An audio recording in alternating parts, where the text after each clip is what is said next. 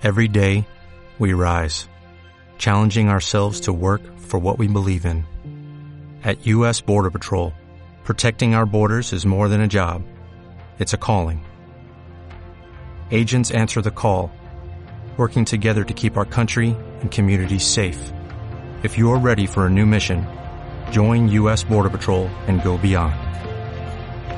Learn more at cbp.gov/careers.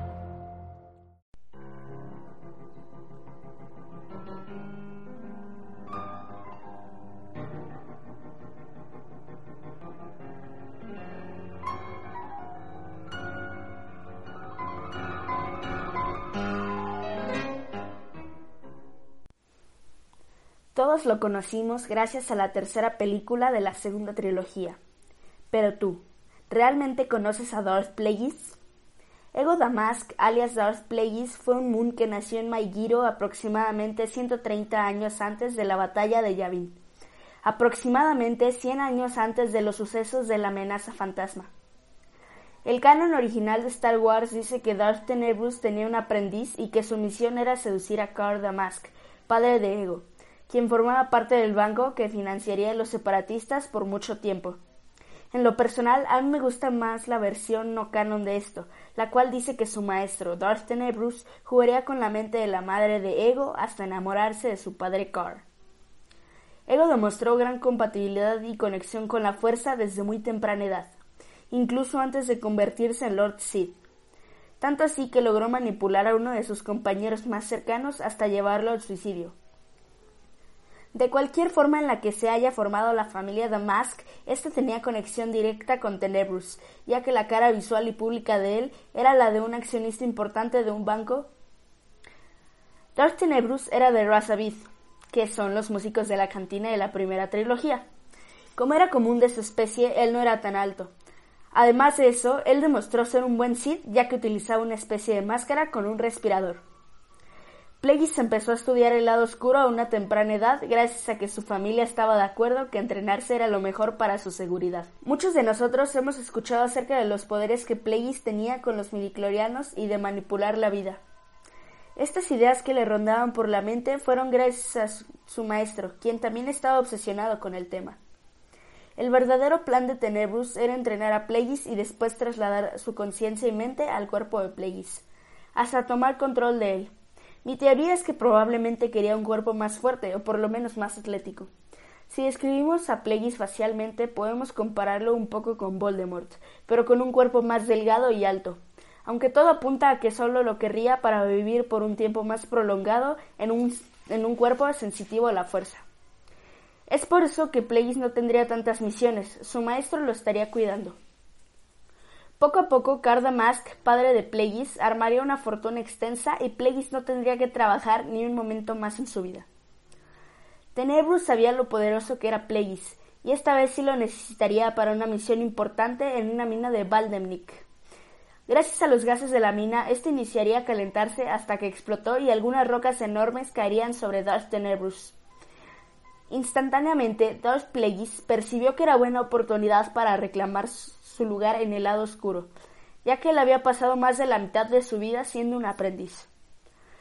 Solo se acercó a Tenebrous, quien estaba atorado bajo una pila de rocas, y dio completamente la vuelta a su cuello y huyó. Plagueis tomó como aprendiz a un joven, a un joven Palpatine proveniente de Naboo. En prueba de su lealtad a los Sith, Plagueis ordenó a su aprendiz matar a su familia. Y así fue. Pocos años después de la muerte de Tenebrous aparecería un exaprendiz secreto de Tenebrous, llamado Darth Venamis, a retar a Plagueis por el título de maestro de los Sith.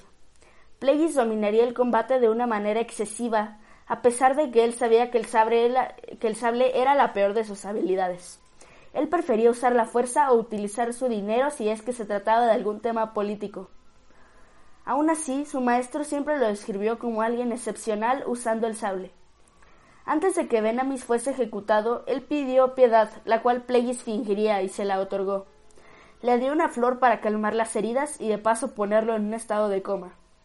Darth Plagueis empezó a estudiar la fuerza como ningún otro usuario lo llegó a hacer en Star Wars. usando como prueba a Venamis matándolo y resucitándolo varias veces hasta que sus órganos no resistieron y esto fue imposible. Veinte, años antes de la amenaza fantasma, Plagueis sufrió un intento de asesinato por varios asesinos. Él sobrevivió, pero tuvo que volver a las bonitas tradiciones de usar respiradores o máscaras, ya que parte de su cara y su garganta se vieron afectadas. A partir de este momento, Ego Damask decidió alejarse de su estilo de vida. Finalmente, él ya no necesitaba un sable láser. Él podía matar en cuestión de segundos a través del uso de la fuerza. Existe una teoría importante que, si es real, tomaría lugar aproximadamente seis años atrás de la amenaza fantasma, la cual dice que Plagueis quería experimentar ahora creando vida desde cero, sin resurrecciones. Si esto fuese real, Plagueis podría ser el padre de Anakin Skywalker, ya que si recordamos, Shmi Skywalker nunca conoció al padre, ya que éste nunca existió. Plagueis era totalmente distinto de los antiguos Sith. Él creía que la regla de dos era inútil y que aprendices y maestros deberían saber todo del otro para evitar la envidia. Este fue el pensamiento que lo llevaría a su muerte. Nuevamente podemos encontrar un disturbio en la historia, el canon actual dice que murió una noche antes de la batalla de Kashyyyk en la tercera película. Y lo que dice el contenido de la década de los 2000 es que fue la misma noche que Palpatine se volvió canciller. De cualquier forma, sabemos que Sidious fue el responsable de asesinarlo mientras dormía y de guardar sus cenizas en un jarrón Sith que él tenía en su oficina de canciller. Ahora, cada que te pregunten si conoces la tragedia de Darth Plagueis, el sabio, podrás contestar afirmativamente.